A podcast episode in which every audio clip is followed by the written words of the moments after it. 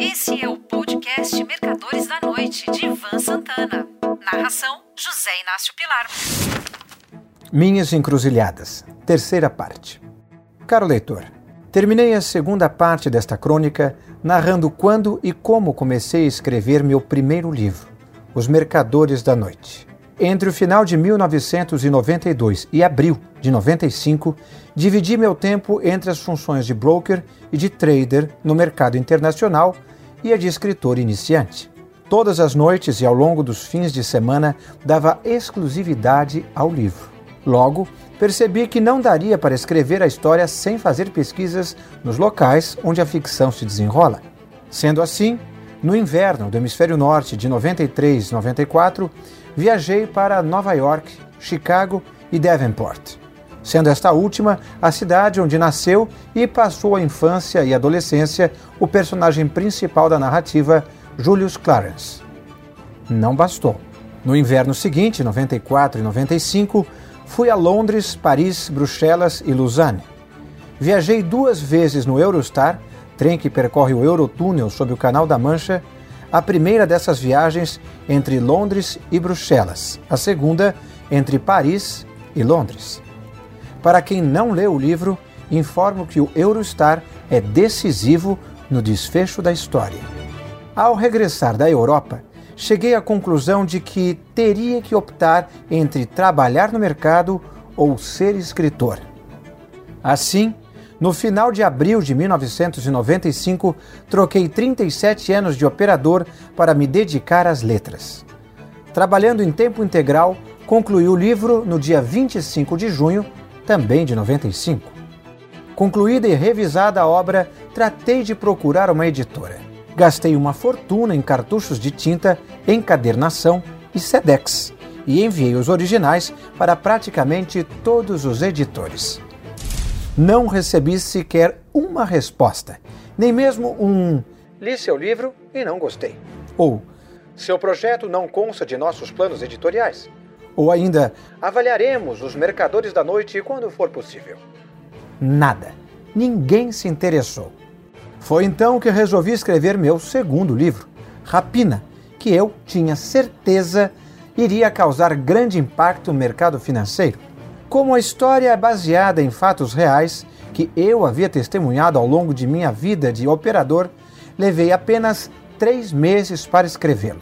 Uma agente literária, Marisa Gandelman, indicada por meu irmão, entregou os originais a Luciana Vilas Boas, da editora Record, em 23 de dezembro de 1995. Três dias mais tarde, no dia 26, a Luciana me chamou para almoçar e me fez uma proposta pelos direitos de publicação do livro.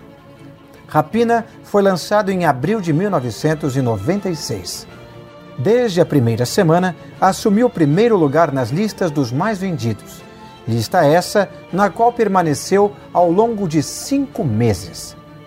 De repente, todo mundo queria comprar os Mercadores da Noite. Só que, dessa vez, quem não quis vender fui eu.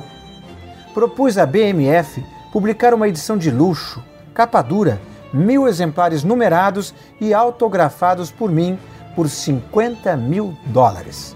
Ou seja, ganhei 50 dólares por unidade.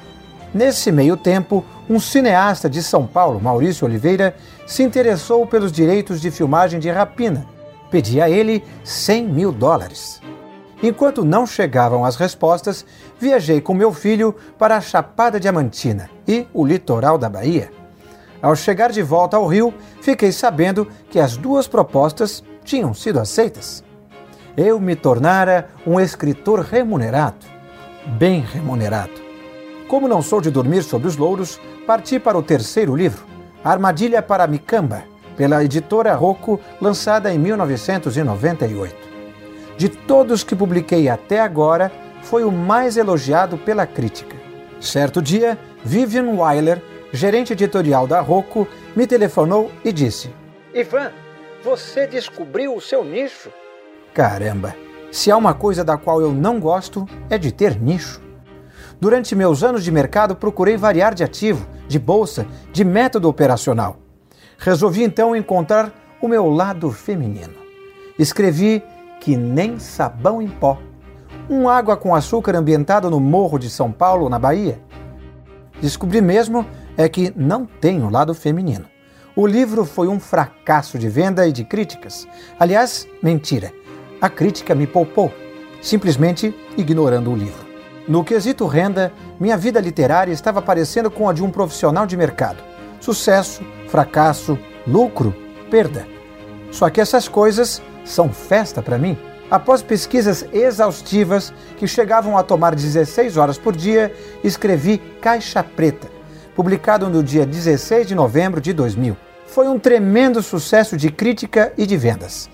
Tal como Rapina, já saiu na pole position da lista dos best-sellers, na qual permaneceu durante sete meses. Decidi então escrever uma ficção ambientada nas estradas brasileiras, tendo como tema roubo de cargas e assassinatos de caminhoneiros. Disse isso numa entrevista à rádio CBN. A emissora recebeu ofertas de diversos caminhoneiros que gostariam de me levar de carona em suas viagens. Escolhi José Inácio da Silva, de São Paulo, dono de uma carreta Scania 112 HW e que tinha mais ou menos a minha idade. Após rodar 40 dias com o Inácio, transportando principalmente soja, concluí que precisava conhecer o interior da Bolívia, mais precisamente a cidade de San Matias, um dos maiores entrepostos de cocaína e de caminhões e cargas roubadas da América do Sul. Viajei do Rio para lá em meu Renault Clio. Com deformação profissional típica de um repórter investigativo, cheguei a torcer para ser assaltado, só para ver como era a sensação. Mas nada aconteceu. Carga perigosa não fez grande sucesso, mas mudou minha vida. Marcos Paulo, diretor de núcleo da TV Globo, me convidou para ser roteirista da série Carga Pesada. Meus personagens agora se chamavam Pedro e Bino, interpretados por Antônio Fagundes e Estênio Garcia. Mas vou deixar para contar isso no próximo sábado. Um abraço. Você ouviu Mercadores da Noite de Ivan Santana. Narração: José Inácio Pilar.